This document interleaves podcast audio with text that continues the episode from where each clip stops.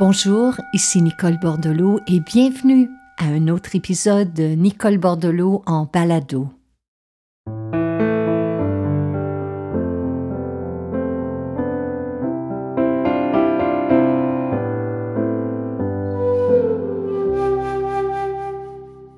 Aujourd'hui, j'aimerais dédier ce balado à tous ceux et celles qui relèvent le vertigineux défi d'accueillir les changements et de changer notre monde pour le meilleur.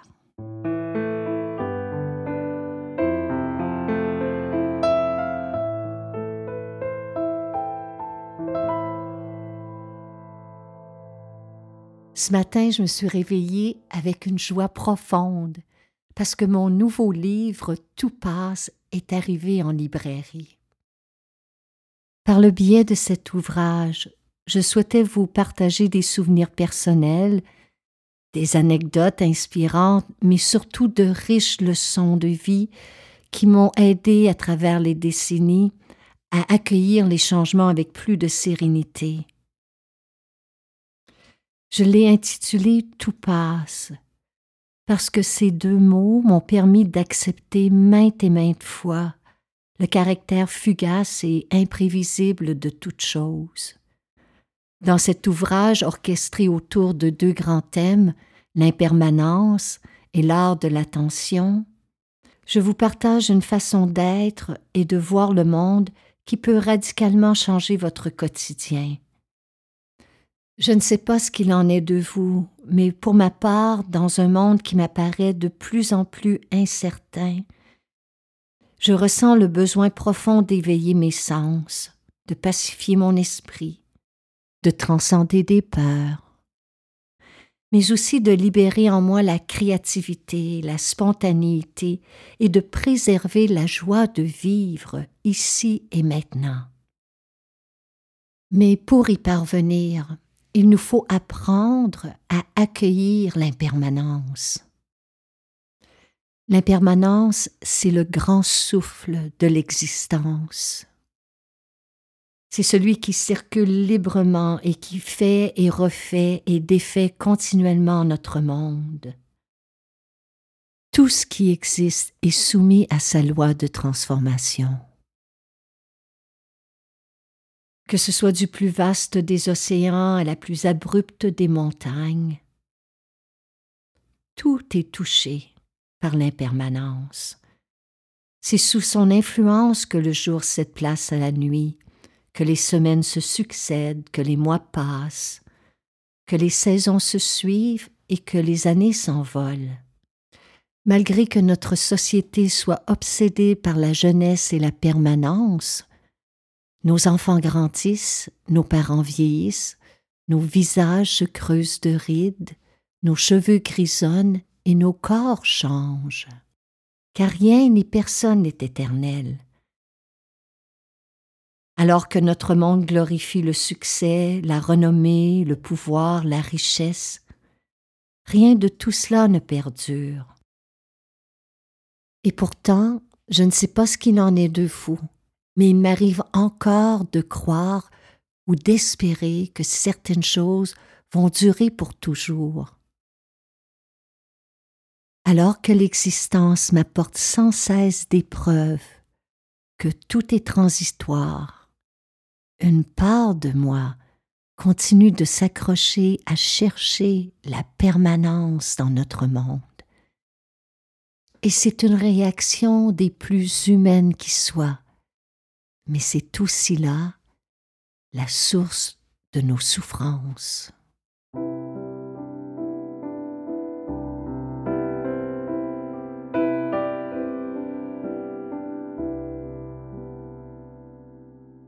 Je me rappelle que durant des années, cette fragilité de la vie m'angoissait littéralement.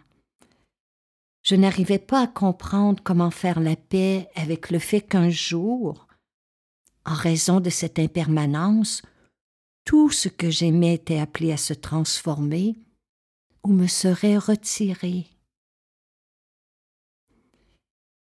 C'est parce que je n'avais pas compris l'aspect plus profond de cet enseignement. si tout passe, s'applique à mes bonheurs, à mes joies, à mes succès. L'impermanence m'assure aussi que mes angoisses, mes épreuves et mes expériences douloureuses auront elles aussi une fin. Même au cœur d'une épreuve difficile, il ne faut jamais oublier que ces expériences ne sont que de passage. Trop souvent, on croit que nos difficultés seront permanentes, que nos épreuves ne finiront jamais, que nos problèmes sont là pour demeurer, que nos douleurs ne partiront pas. Mais rien n'est permanent. Tôt ou tard, tout finit par passer. Et c'est peut-être là, en ces mots, que se trouve le plus beau, le plus grand mystère de la vie, dans ce qu'on appelle simplement l'impermanence. En fait, tout ce que l'on vit, tout ce que l'on ressent, tout est marqué du sceau de l'éphémère. Alors comment fait-on pour vivre plus sereinement avec cet incessant mouvement de transformation? Eh bien, à cette grande question, il nous faudrait reprendre les mots d'Albert Einstein, qui dit ceci. Il n'existe que deux façons de vivre votre vie. L'une, comme si rien n'était un miracle, l'autre comme si tout était un miracle.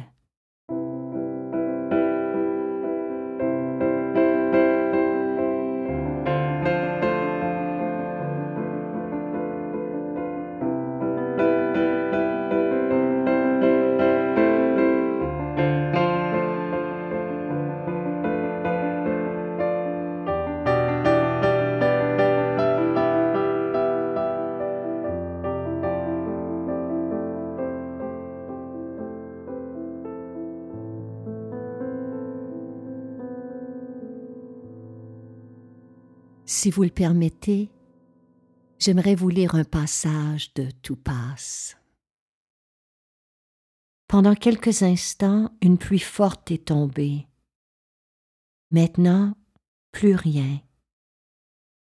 Sur la grande table de bois blanc devant moi, mon carnet est resté ouvert sur une page inachevée. J'arrive à cette étape de la vie où je refuse de m'acharner. Rien de l'impermanence ne s'écrira ce soir. Tenter de brosser un tableau de ce mouvement perpétuel de l'existence, c'est comme vouloir peindre une image à la surface de l'eau. On peut posséder les plus beaux pinceaux, les outils les plus sophistiqués. Rien ne s'y imprimera. Le vertigineux temps touche et retouche tout ce qui a été, tout ce qui est, tout ce qui sera. À quoi bon s'obstiner à vouloir décrire l'impermanence, à vouloir la dépeindre sur papier Elle est ici, partout, ailleurs, toujours en mouvement. Elle nous échappe continuellement.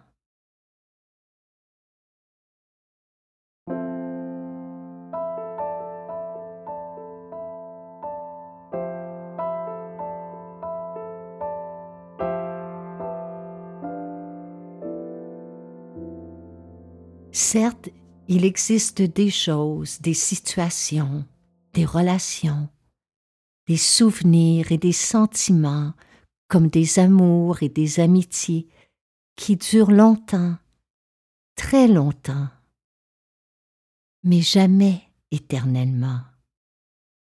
Il suffit de regarder autour de nous pour comprendre et réaliser que rien n'est acquis pour toujours alors que cette prise de conscience pourrait nous apparaître déprimante. Au contraire, c'est une invitation à vivre plus consciemment cet instant. Mais comment fait-on pour vivre sereinement au cœur de ce perpétuel changement? Eh bien, il existe une voie pour entrer en relation intime avec ce qui nous entoure. C'est une façon d'être au monde qui permet de cultiver un sentiment d'unité avec les autres tout en nourrissant notre propre vie intérieure. Il n'y a pas de plus bel apprentissage que celui de l'art de l'attention, car il conduit directement à l'acceptation du changement et de l'impermanence. En ce sens, être en pleine attention, c'est accueillir ce qui est. L'attention est une faculté de notre esprit beaucoup plus vaste, plus ouverte, plus réceptive que la concentration. Lorsque notre esprit est pleinement attentif, nous sommes présents à tout ce qui est, à la fois dans notre monde intérieur et dans celui qui nous entoure. J'aimerais vous en faire vivre l'expérience dès maintenant, tout en continuant de m'écouter à l'instant même, vous pouvez faire l'expérience vivante de l'attention. Alors tout en entendant ma voix, il n'y a aucun effort à faire que celui d'être là pleinement où vous êtes. Ne changez rien. Puis tranquillement, Déplacez votre regard autour de vous s'il vous est possible de le faire. Et tout en m'entendant, portez une attention à ce qui vous entoure. Les formes, les couleurs, les textures. Et pendant que ma voix vous parvient, vous pouvez même sentir la connexion de vos pieds avec le sol ou celle de vos fessiers avec la chaise qui vous porte.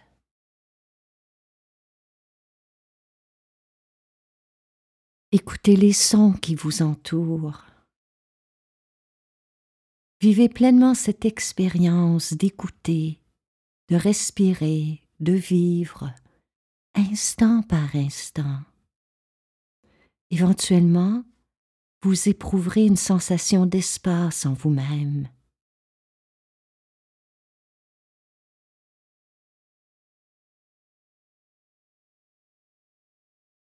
Peut-être pouvez-vous réaliser que de cet état peuvent naître la générosité, l'humilité, l'émerveillement, le respect spontané devant le caractère éphémère et sacré de la vie.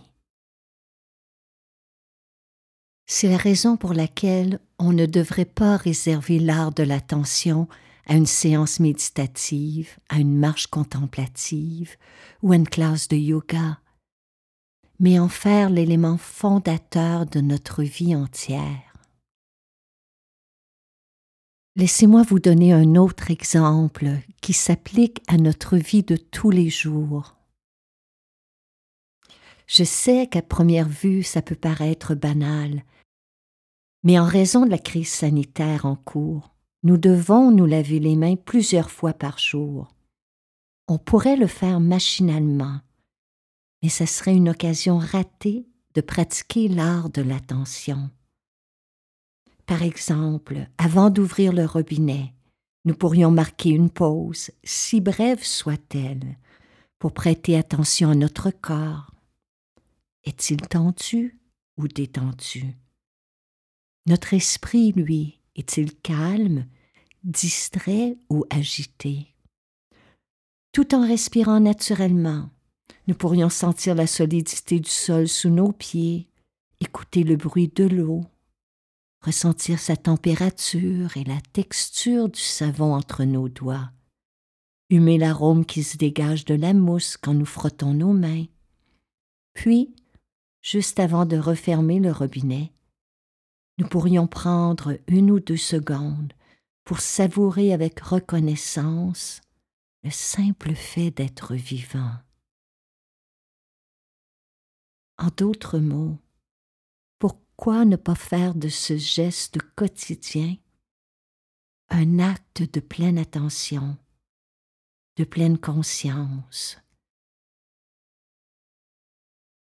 Un tel état de présence peut transformer un geste quotidien devenu mécanique avec le temps en un véritable rituel.